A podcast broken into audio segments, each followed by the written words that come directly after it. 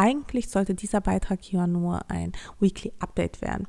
Ich habe also angefangen zu schreiben, es war nur das Vorwort und irgendwie fing ich an abzuschweifen und ich schrieb immer mehr und mehr und mehr und ja, plötzlich erwischte ich mich dabei, wie ich einfach ganze Passagen, Sätze, Seiten über dieses Thema Work-Life-Balance schrieb und dachte, eigentlich könnte das doch ein fantastischer Sonntagspost sein. Und so habe ich diesen Sonntag einen Sonntagspost geschrieben über eben besagtes Thema Work-Life-Balance. Und das ist immer so ein Thema, was finde ich sehr schwer greifbar ist, insbesondere weil ja Work ja ein Teil von Life ist. Deswegen müsste es eigentlich heißen Work-Holiday-Balance. Irgendwie sowas. Aber nichtsdestotrotz erwische ich mich viel häufiger dabei, wie ich ja, viel mehr glückliche Momente erlebe und viel mehr mit mir im Reinen bin und viel häufiger das Gefühl habe, diese Balance gefunden zu haben. Und weil dem so ist und weil mir eben diese Erkenntnis so sehr dabei geholfen hat, dass man halt einfach ja gewisse Opfer bringen muss und diese auch einfach so akzeptieren sollte, ähm, habe ich überlegt, dass ich dazu auch einen ganzen Beitrag schreibe und weil ich diesen Beitrag auch persönlich sehr gerne mag, weil ich finde, er ja, gibt irgendwie auch was Positives mit, ähm, habe ich beschlossen, auch ihn einzusprechen. Viel Spaß beim Zuhören. Ich weiß, ich lasse zurzeit wenig von mir hören. Sehr wenig sogar. Dabei habe ich sogar Zeit, bin nicht übertrieben eingespannt, sondern sogar in einer vergleichsweise ruhigeren Phase, wo ich viele neue Ideen ausprobiere. Nur das mit dem Bloggen, das kommt gerade einfach zu kurz. Aber woran liegt das? Jahrelang habe ich meine absolute Priorität auf das Bloggen gelegt. Jeden Tag geschrieben, Bilder bearbeitet und so viel Liebe investiert, wie ich nur aufbringen konnte. So hat mich diese Disziplin in Sachen Blog weit nach vorn gebracht, zeitweise sogar an die Spitze, aber es hat mich auch eine Sache gelehrt. Das Internet ist zu schnelllebig, als dass der Erfolg von Dauer ist. Mit der Zeit musste ich zusehen, wie sich immer weniger Menschen, Firmen und so weiter für Blogs interessiert haben und mir unter Tränen damals eingestanden, dass der Aufwand einfach nicht in Relation zum Erfolg steht. In der Zeit, die ich für einen Blogpost brauche, kann ich einfach mal mehrere Instagram-Posts machen, Stories, Podcasts und vor allem Zeit privat verbringen. Denn ich habe eine weitere Sache schmerzlich gelernt. Manche Momente, die man mit Freunden oder Familie verbringen kann, kommen nicht mehr wieder. Ich musste mich also frei machen. Jedenfalls, wenn ich glücklich sein wollte. Doch frei wovon? Von meinen eigenen, mir selbst auferlegten Regeln, die meinen Alltag und mein Leben bestimmt haben. Der schwierigste Part war das Loslassen. Wisst ihr, das Bloggen ist die erste Sache, in der ich gut bin. Bevor ich dieses besondere Medium für mich entdeckt habe, fühlte ich mich stets durchschnittlich. Ich war eine durchschnittliche Schülerin ohne Hobbys und ohne Ehrgeiz. Ich betrachtete mich weder als besonders schön, noch als besonders talentiert oder besonders clever. Das änderte sich durch diesen Blog und zum ersten Mal hatte ich das Gefühl, aus der Masse herauszustechen.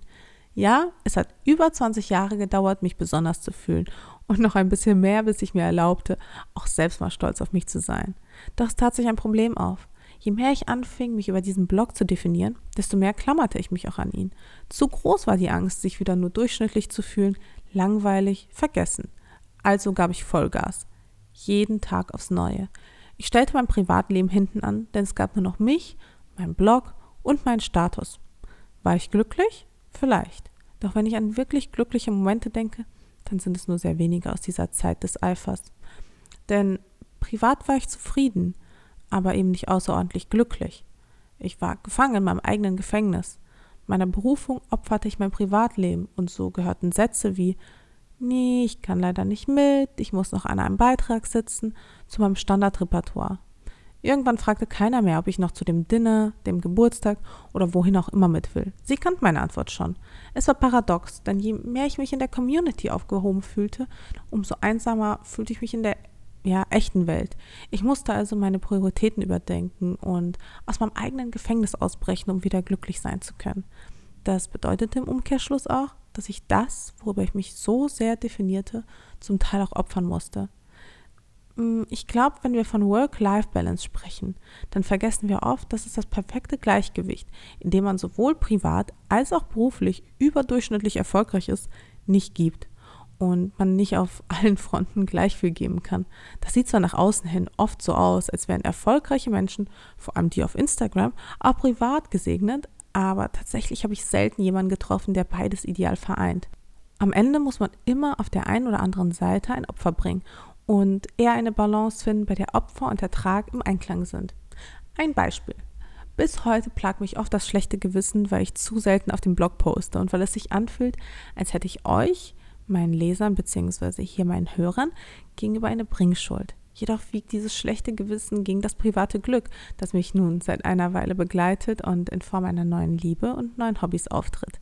Klar, mein Ehrgeiz hat mich zwar beruflich weit gebracht, doch hat er mir nicht den Weg zum Glück gezeigt. Die richtige Work-Life-Balance tagtäglich zu finden, gleicht am inneren Konflikt, doch ist dieser nicht nur negativ zu betrachten. Stattdessen setze ich mich viel bewusster mit meiner Zeit auseinander und erlebe sie dadurch intensiver. Wenn ich beispielsweise heute arbeite, arbeite ich effektiver als früher. Und wenn ich mir Privatzeit nehme, dann verbringe ich sie bewusster und versuche in dieser Zeit auch echte Erinnerungen zu schaffen. Dadurch, dass ich überhaupt angefangen habe, mir ein Privatleben einzuräumen, kann ich zwischen privat und beruflich auch viel häufiger klare Grenzen ziehen. Das kommt natürlich auch dem Blog indirekt zugute, denn im Gegensatz zu früher muss ich viel weniger und will viel häufiger. Dadurch ergibt sich also eine gewisse Entspannung, weil man die Dinge viel häufiger so nimmt, wie sie kommen, anstatt verzweifelt für den Erfolg zu kämpfen. Und das ist die eigentliche Ironie an der Sache. Seit ich aufgehört habe zu kämpfen, mich frei gemacht habe von meinen eigenen Regeln, meine Zeit bewusster fürs Arbeiten aufteile, bin ich nicht nur viel glücklicher, sondern auch viel erfolgreicher als je zuvor. Zufall? Wohl kaum. Vielleicht ist das ja die besagte Work-Life-Balance, von der alle sprechen.